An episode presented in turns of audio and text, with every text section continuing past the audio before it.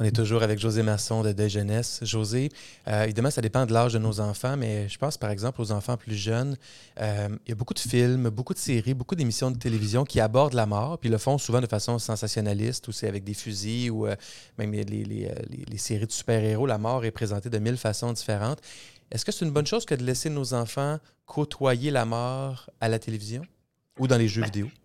Mais c'est correct, ça fait partie de la vie. De toute façon, moi, je suis une petite fille qui a grandi avec les contes de Disney où toutes les orphelines étaient, heu heu, toutes les princesses étaient orphelines de père, de mère, des 2. Ah, c'est correct. Ce qui est pas correct, c'est qu'on leur laisse écouter des choses sur la mort, mais qu'on soit pas capable de faire de l'éducation à la mort à la maison, puis qu'on soit pas capable de dire: «Moi, ma maman est morte quand j'avais 26 ans, elle avait un cancer». Tu sais, on on n'est pas capable de dire ça, mais on les laisse écouter la mort. Puis ça, c'est un grand contraste. Tu sais, on est une société de contraste, là. On n'est pas capable de de parler de mort à nos enfants sans malaise, mais à l'Halloween, on devant notre maison, on met des pierres tombales, puis même des pendus dans nos arbres. Alors, si on les laisse écouter la mort, puis jouer, puis dire: «Tu es mort», puis ben, il faut qu'on soit capable d'aborder le sujet avec eux. Comment on aborde le sujet avec eux? Euh, parce que, tu sais, c'est simple. J'ai un enfant de, de 8-9 ans. À la télé, il écoute peut-être des trucs de, de 10, 12, 13 ans et plus. Là. Des fois, c'est dur de, de bien gérer tout ça. Une série Netflix ou je sais pas de quoi. Il écoute quelque chose, il y a une mort, il y a une mort violente, tout ça. Il est probablement trop tard pour aborder la mort parce que là, il, il fait face directement. Là. Fait que si je voulais être un jour d'avance ou une semaine d'avance, comment j'aborde la mort?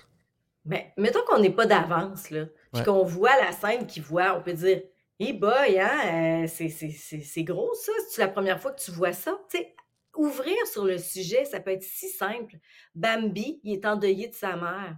On peut-tu, après le film, dire: «Hey, toi, t'en connais-tu des enfants dans ta classe que leurs mères sont mortes?» Tu sais, on peut juste faire ça comme ça.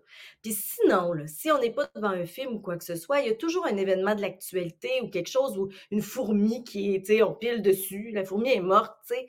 Pourquoi pas dire: «Hey, toi, as-tu des questions sur la mort?» On s'en parle pas souvent de ce sujet-là, mais je trouve que c'est important. Les enfants ensemble s'en parlent, mais ils en parlent pas aux adultes parce qu'ils sentent qu'il y a un tabou.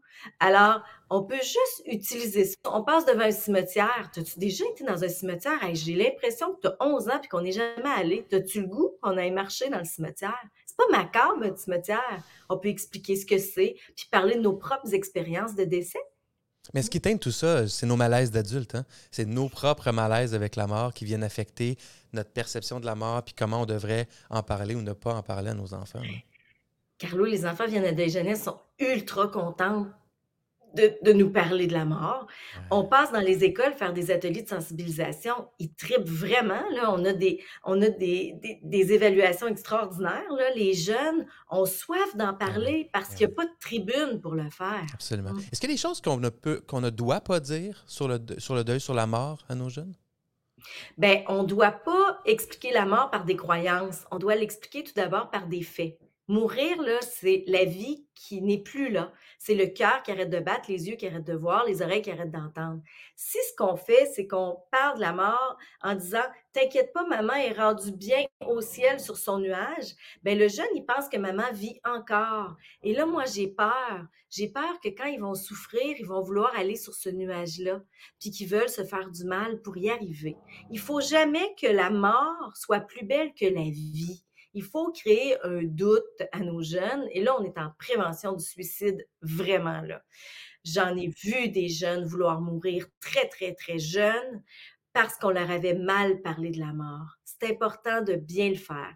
Fait que j'ai aucun jugement et moi, j'accueille toutes les croyances, mais il faut qu'elles soient déposées sur un fait. Puis le fait, c'est, Hum, papa, là, ses bras, on pourra plus jamais être dedans parce qu'ils sont soit en petite poussière dans une urne ou ils sont dans un cercueil dans la terre. Tu sais, on a deux dispositions au Québec. On y va avec le, le fait. Ça peut paraître, Ouh, tu sais, m- mais c'est la réalité. Ouais. C'est comme ça qu'ils vont arrêter d'espérer un retour. C'est comme ça qu'ils vont arrêter de vouloir trouver le pays de la mort sur le globe terrestre. C'est comme ça qu'ils vont être dans leur histoire. Est-ce que c'est pas un peu incompatible avec certaines religions? Je pense à la religion catholique que je connais mieux, euh, la vie éternelle, le paradis, cet endroit extraordinaire où euh, les, les, euh, les, âmes et les, les, personnes décédées se retrouvent après la mort quand ils ont eu une belle vie. Je comprends la rationalité du fait biologique de la mort, mais une personne très croyante, est-ce que est-ce que c'est pas un peu incompatible avec ce que tu viens de dire? Non, ça fait des milliers, milliers, milliers de jeunes. On donne le droit à la personne de dire, moi, je crois à la vie éternelle, mais on le dit en je crois. Alors, papa, c'est vrai qu'on le reverra plus, même dans la religion catholique, c'est vrai qu'on le verra plus. Il est soit décomposé dans son cercueil ou il est dans son urne. Si on le voit, c'est sous une autre forme. Fait qu'on y va avec la croyance. Alors, moi, ce que je crois, j'ai aucune idée ce que c'est au paradis, mais je me dis, c'est peut-être qu'on est des petites lumières, peut-être qu'on est, OK, parfait. Mais au moins, on va empêcher le jeune de vouloir mourir. Moi, c'est ça qui est, important. C'est tellement important. Ouais, ouais.